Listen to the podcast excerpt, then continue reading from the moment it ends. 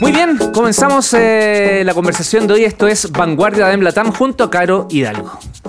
Así es. Oye, Leo, yo ya lo decía, mi último invitado de este 2023 es un emprendedor no al 100, al 1000%. Se autodeclara un fanático del emprendimiento, tanto así que hace unos años fundó emprendedorchile.cl, una plataforma donde vende distintos cursos online para quienes están formando su negocio y que ya cuenta con más de 15.000 alumnos.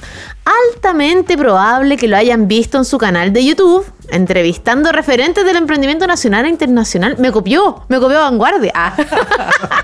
Además, es el fundador de Float Chile, el primer centro de flotación del país. Ya vamos a ver qué es eso también. Y de Seal Paddle, espero haberlo dicho bien, una marca de artículos de paddle diseñados en nuestro país. Le damos la muy cordial bienvenida a la sala de clases al ingeniero comercial y último invitado de vanguardia de este año, François Pousset. Ahora sí. Muchas gracias Carola y Leo por esta invitación y un honor ser el último invitado del año. Para mí, ser el último invitado es, algo muy especial, así que muy feliz de estar acá compartiendo con ustedes. Cierre broche de oro, muy bien. Espero que así lo sea. Sí, de todas maneras, de todas maneras. Oye, eh, François. Vámonos de lleno entonces a esta entrevista. En 2018 tú renunciaste de, de, una muy estable y buena pega, lo has contado, para crear tu primer emprendimiento que fue Float Chile según leí por ahí, dices que fue la mejor decisión de mi vida, textual. Lo primero es saber qué te impulsó a renunciar a lo que es un terreno seguro para lanzarte a completamente la incertidumbre como lo es emprender. Y lo segundo es que le expliques a la gente qué es esto de Float Chile, el primer centro de flotación. Eso. Mira, la verdad, Carola, cuando tú tienes una convicción de que quieres emprender como algo definitivo para tu vida y ya tienes esa idea en tu cabeza por más de 10 años y quizás, sí, un par de años más que eso, creo que la decisión de renunciar a un trabajo estable se vuelve bastante fácil. En mi caso, si bien pareciera simple que renunciar a un trabajo estable para emprender, la verdad es que esa decisión de emprender yo la tenía tomada de muchísimo antes. Lo único que pasaba es que no tenía ninguna idea de negocio concreta que me motivara, que me, que, me hiciera tomar acción y realmente eh, renunciar y dedicarme al 100%, hasta que llegó la posibilidad de hacer Flow Chile. ¿Y por qué Flow Chile me llamó mucho la atención? Yo también fui deportista de alto rendimiento durante varios años de mi vida, hasta más o menos los 22 años que fue cuando ya dejé el deporte para terminar mi carrera universitaria. Entonces, cuando un amigo de la universidad me presentó esta idea de hacer float, que float consiste que son unas piscinas que tienen agua y mucha sal, lo que te hace flotar sin ningún esfuerzo, tiene mucho que ver con lo que yo hacía como deportista. Siempre me han llamado la atención estas terapias alternativas o las cosas que yo creo que me habrían servido para ser un mejor deportista y cuando mi amigo me habló de esto me hizo mucho sentido. Me hizo clic. Me hizo clic completamente. Cuando me habló de esto y lo empecé a investigar, inmediatamente supe que tenía que renunciar a mi trabajo, que esto era. Ya había hecho muchos experimentos de emprendimiento anteriormente que no habían resultado. Entonces cuando mi amigo me presentó esto, supe inmediatamente que tenía que renunciar a mi trabajo y que esa era la única manera de que este emprendimiento resultara. Y te juro que no tuve absolutamente ninguna duda de eso. Oye, ¿y qué es Float Chile? Un centro de flotación, vale, pero para quien no conoce, quien no está escuchando, ¿por qué dices que es para los deportistas? ¿De qué trata? Son piscinas que tienen 600 litros de agua y 400 kilos de sales de Epson, que también se conocen como sulfato de magnesio. Eso te hace flotar sin ningún esfuerzo, de la misma manera como si estuvieras en el Mar Muerto o en la laguna Cejar del norte de Chile. Aparte de eso, es totalmente oscuro y en silencio. Entonces imagínate, es como estar... Qué relajo, ¿o no? Es muy relajante, es como estar flotando en el espacio. Nunca he estado en el espacio, obviamente, pero es como esa sensación o como estar en el útero materno. Tampoco me acuerdo cómo era estar en el útero materno. Pero, se entiende, se entiende. Pero se entiende, ¿cierto? sí. Y esa es la sensación que también muchos de nuestros clientes nos comentan. O sea, una vez que viven la experiencia después de estar flotando durante una hora sin esfuerzo, o sea, te puedes quedar completamente dormido en esto y no pasa nada, no te va a dar vuelta ni nada, no necesitas saber nadar tampoco. Y lo que nos comentan es justamente eso, que es como estar en el espacio o en el útero materno. Entonces por eso es que se los comento.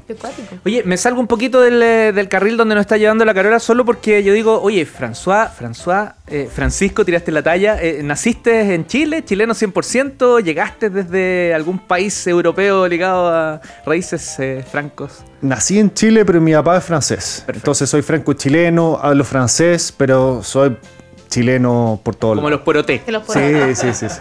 Sí, lo porotó. soy- tal cual. Soy mucho más chileno que francés por todos lados. Perfecto. Perfecto, muy Sí. bien. Oye, te voy a citar de nuevo, François. Creo que mi misión en este mundo, además de crear empleo a través de mis negocios, es inspirar a muchas más personas para que sigan el mismo camino. Así tú lo declaras en tu LinkedIn, te estuve sabiendo. Me da la sensación de que el gran broche de oro de esta frase es precisamente tu canal de YouTube que lo comentábamos al inicio del programa, que es donde entrevistas a distintos referentes de los negocios que también tienen mucho para contar y para inspirar a los emprendedores. Hoy día tienes más de 100.000 suscriptores. ¿Cómo es el feedback de este proyecto y por qué tú dices que es uno de los que más te motiva dentro de todos los emprendimientos que tienes?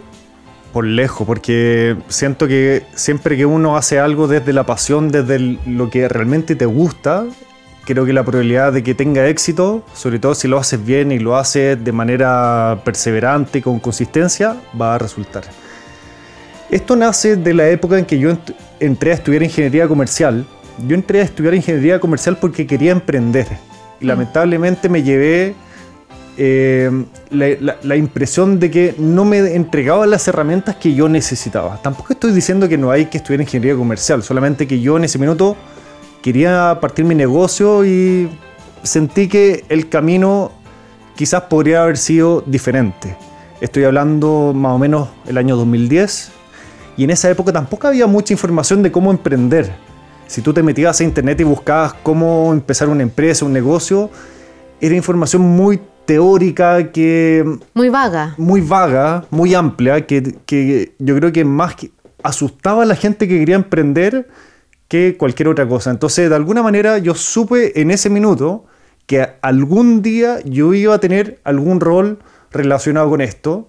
Tomó mucho tiempo y obviamente el haber empezado mi emprendimiento, que es Float, que lo hablamos recientemente, yo te diría que fue lo que me dio el impulso para empezar mi canal YouTube, simplemente porque creía que podía hablar el mismo idioma con las personas que yo invitaba a mi canal. Creía que eso era fundamental. Y mm, partí mi canal YouTube el año 2020, justo antes de la pandemia, y nunca paró. O sea, una entrevista a la semana, ya van más de 200 entrevistas en mi canal. Y la principal razón por la cual sigo esto es por el feedback justamente que me deja la gente, que son literalmente cientos de mensajes todos los días de que ¿De qué les de sirve? que esto le cambia la vida a las personas. Son muchos mensajes. Y de repente es difícil seguir con el canal porque esto me lo financio yo mismo, si bien YouTube paga algo, pero principalmente mi motivación fundamental son los comentarios de las personas. Eso es lo que me motiva a la gente que me, que me saluda en la calle y yo no me considero ninguna persona famosa, pero que la gente me salude en la calle, que me dé las gracias, que me pidan fotos, para mí es algo inimaginable. claro. Interesante lo que dijiste. Entonces, la monetización de ese canal no es tema, por ahora. No es tema para nada. Los otros eh, proyectos, los que, en, en los cuales tú te- tienes todo tu despliegue como emprendedor y acá estás un poco aportando al ecosistema. ¿Leí bien eso? Perfecto, sí, tal cual. O sea, si bien hoy día yo tengo varios negocios, tengo Float, tengo Silk Paddle, la tienda de palas de paddle, tengo los cursos, y es muy interesante eso, que los cursos nunca fueron pensados desde un principio. O sea, yo empecé con el canal de YouTube y con el tiempo salió la oportunidad de sacar cursos relacionados con el emprendimiento que también sentía que era un gran aporte al ecosistema. que 15.000 fal- alumnos. Sí, exactamente. Y faltaban cosas, por ejemplo, que te enseñaban a cómo importar a Chile, cómo crear una empresa, que son cosas que yo esperaba aprender en la universidad, pero que, que- que lamentablemente no, no son las cosas que te enseñan en la universidad. Eh, entonces, todos estos negocios hoy día me, me permiten justamente dedicarme gran parte de mi tiempo a este hobby, como lo- yo lo llamo, que es mi canal YouTube, que a todas las personas yo les digo, es una de las cosas que más le dedico el tiempo hoy día Y ojalá le dedicara el 100% de mi tiempo porque me encanta. De verdad es, es, demasiado entretenido. Es como, me imagino que para ustedes les pasa un poco lo mismo de estar acá. Sin duda. Y, y sin duda se retribuye también, François, porque aquí estoy viendo en mi celular que eh, publicaste tú mismo. De hecho, aparecí en el listado del top 200 creadores hispanoamericanos por Fabicon, un ranking elaborado 100% con inteligencia artificial. Y dentro de la categoría de startups y emprendimientos, el primer lugar es de Chile. Así que felicitaciones públicamente. Oye, no tengo idea de qué significa ese ranking, pero de repente alguien me etiquetó en eso, me pareció interesante, simplemente lo publiqué. Pero tu hobby se retribuye, pues, ¿viste? Sí, está bien. Ah, para mí me sirve publicarlo porque me sirve para dar a conocer más de lo que yo hago, pero, pero obviamente es una gran gratificación, por supuesto. Lógico.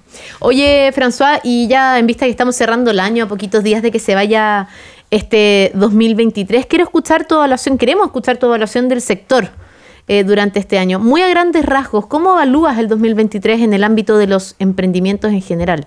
Tú estás súper involucrado en el sector y quizás puedes medir un poco la temperatura a través de tus alumnos, por ejemplo, de Emprendedor Chile.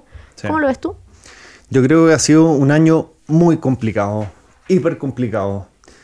Personalmente he visto el impacto de, la crisis, de la incertidumbre, pero finalmente yo creo que los emprendedores somos emprendedores en general porque somos apasionados por el emprendimiento, porque tenemos esa pasión por dentro que queremos hacer cosas, entonces en ese sentido seguimos adelante, tenemos confianza de que las cosas se van a mejorar.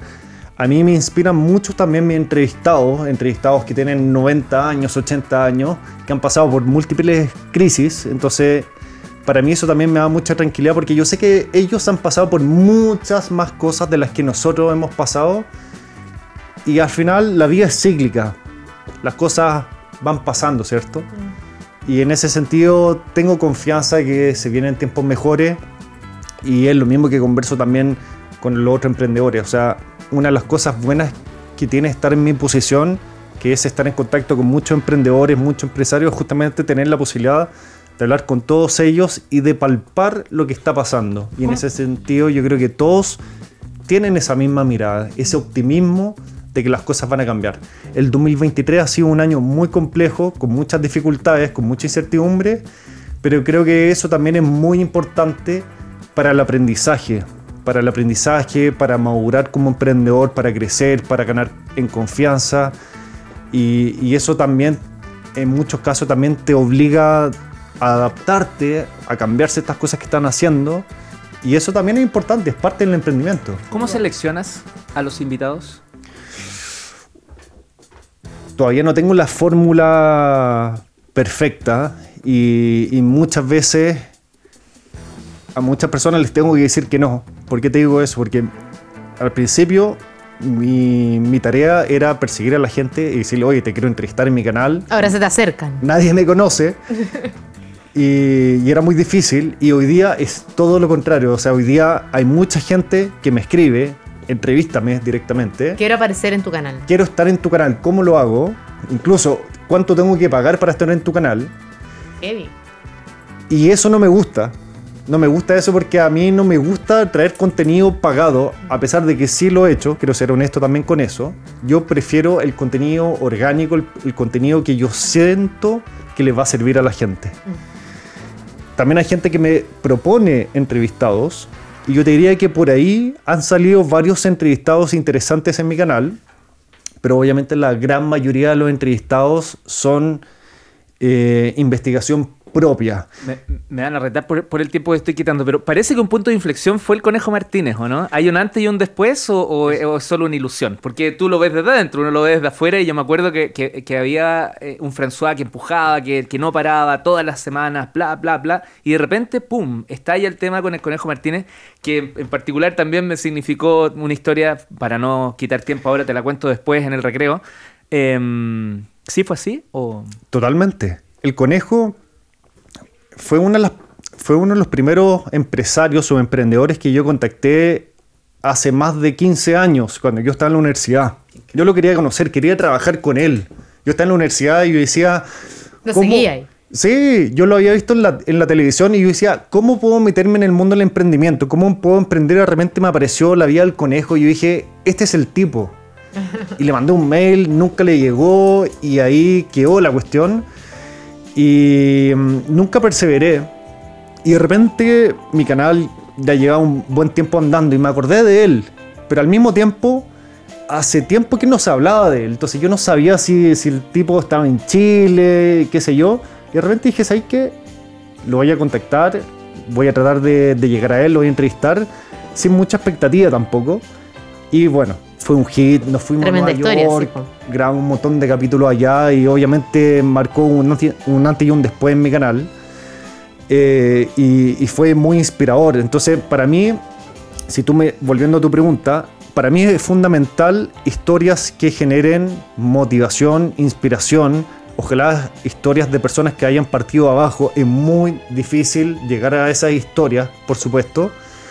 Pero sí hay un montón de historias que, mm, que, que tienen un montón de aprendizaje. Y para los chilenos, por ejemplo, hoy día estuve en el Boragó. Eso te iba a decir que la, una de tus últimas entrevistas lo que más te costó fue el chef del Borago, pues tú lo comentaste que te costó meses. Sí, lograr- años, un año y medio. Oh. Lo, lo entrevisté la semana pasada y hoy día fui con mi señora, fuimos a comer al Boragó. Vengo de allá, de hecho. Y para mí es una historia espectacular que siento que todos los chilenos deberían conocer. O sea, alguien que sea top 10 en el mundo y que sea chileno, no hay muchas historias que podamos contar en Chile. Y estamos hablando de Rodolfo Guzmán, el dueño de Boragó, es top 10. Salió elegido hace poco uno de los mejores Mm. uno de los 10 mejores chefs del mundo, dentro de los 30 mejores restaurantes del mundo. Entonces, obviamente que esas historias son tremendamente inspiradoras y lo voy a publicar este sábado y yo creo que va a ser un hitazo por lo mismo. O sea, son las historias que todos los chilenos deberíamos escuchar para que te motiven a hacer cosas grandes en la vida. Buena, buenísimo. El sábado entonces se publica. Si todo sale bien, este sábado se publica. Si no me falla el internet, este sábado se publica. Muy bien. Oye, y ya que estábamos hablando de fórmulas secretas y no tan secretas, eh, François, y en vista que nos están escuchando también varios eh, y varias emprendedoras, eh, ¿cuál es tu, tu proceso, tu sistema que tienes a la hora de levantar un nuevo negocio? Decíamos que tienes Emprendedor Chile, el tema del paddle, eh, Float, etcétera, tu canal de YouTube, etcétera. ¿Cómo tomas la decisión? ¿Qué cosas evalúas? ¿Escuchas o no escuchas a tu entorno? ¿Es un tema de bolsillo? ¿Es un tema de oportunidades? ¿Cómo es llegar y levantar un negocio?